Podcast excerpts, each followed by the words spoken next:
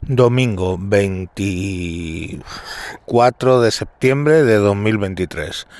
Me encuentro, me encuentro recomendándoos un vídeo, un cortometraje llamado 27 minutos. Ahora que el Jordi Bolé va a ir al Festival de San Sebastián y va a sacar por Netflix un biopic de Josu Ternera, pues se ha vuelto a reflotar en redes sociales, que es por donde se ha movido.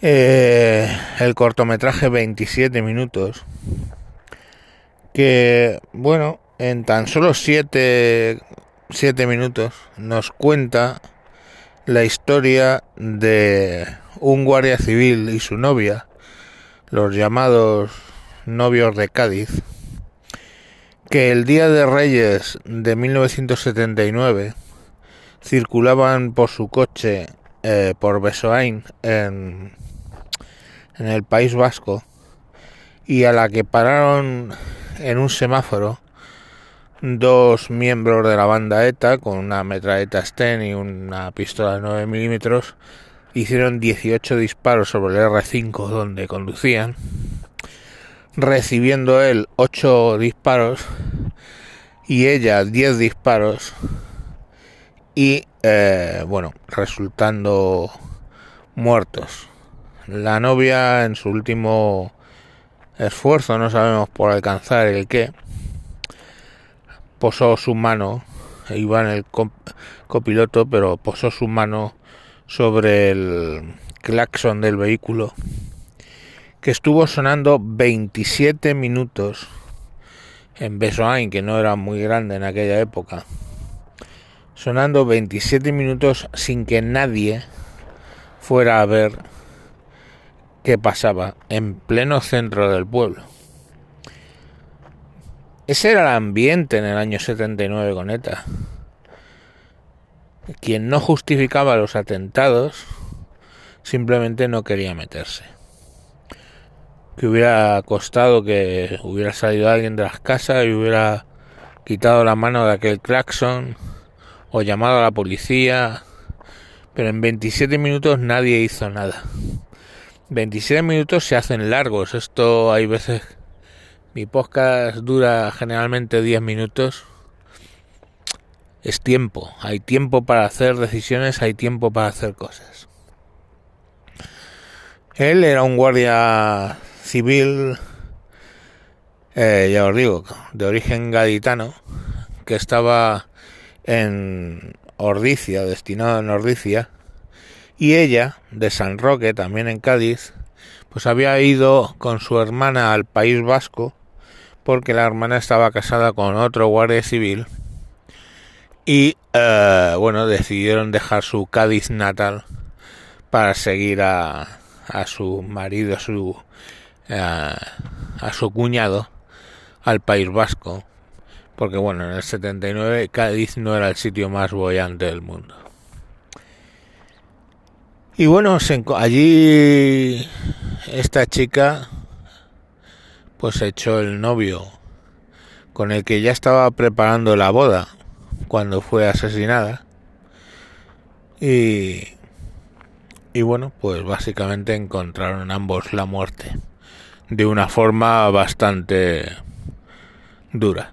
La reflexión aquí viene de qué es lo que sentirán primero aquellos familiares, hijos, algún padre, hermanos de las víctimas de Josu Ternera cuando vean el éxito que va a tener su biopic, por mucho que ahora el entorno de ETA salga diciendo que si que se está mal contado, que si le han afeado algunos gestos, eso todo es mentira para tratar de evitar pues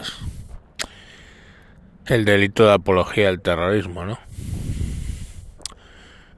Que no lo van a aplicar, ¿no? La fiscalía no va a hacer nada porque como dijo un psicópata, la fiscalía de quién depende. ¿De quién depende la fiscalía? Bueno, pues supongo que se encontrarán mal, mal.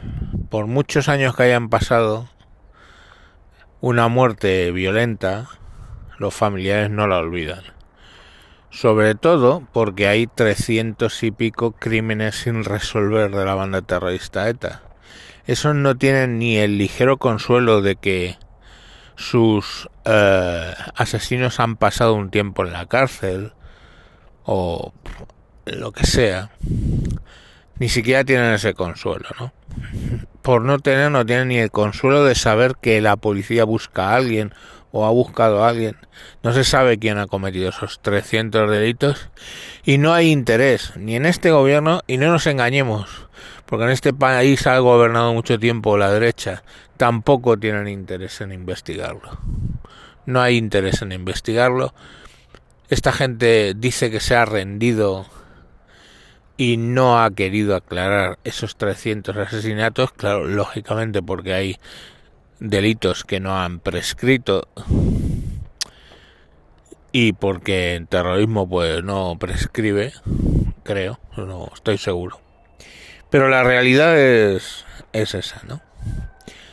Que ni siquiera tienen esa, bueno, pequeño homenaje de que esta gente lo haya pasado mal o que la opinión pública esté a favor.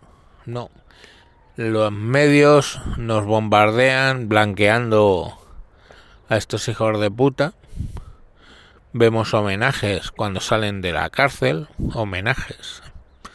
Vemos vídeos a mayor loa de sus vidas, de los grandes gudaris que fueron. Y bueno, pues eso es lo que alguien que os puede decir estuvo en los 90 en varios entierros, varios, y vivió de cerca ese problema y, me, y se tiró varios años de los 90 mirando debajo del coche, pues os puede contar, ¿no? Os dejaré el enlace a la película, ya os digo que dura 7 minutos, podéis perder 7 minutos de vuestra vida en enteraros cómo se vivía en aquella época. La película está más basada en la reacción de la gente del pueblo durante esos 27 minutos que estuvo sonando el claxon. Pero para que nos enteremos de cómo han cambiado las cosas, el documental no está filmado en Besoain. No. El documental se ha tenido que filmar filmar perdón, en Cantabria.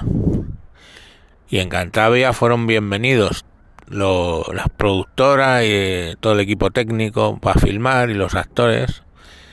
Pero en Besoain sabían que iban a causar problemas. Eh, recibieron avisos de que no debían filmar eso ahí. Y al final, pues, para mayor oprobio, tuvieron que filmarlo en otra comunidad. Bueno, si os más os dejo este domingo, solo os pido que perdonar, pues sí, es Dios perdona, podéis perdonar, olvidar no debéis olvidar jamás, porque quien olvida su historia está condenado a repetirla. Venga, hasta luego.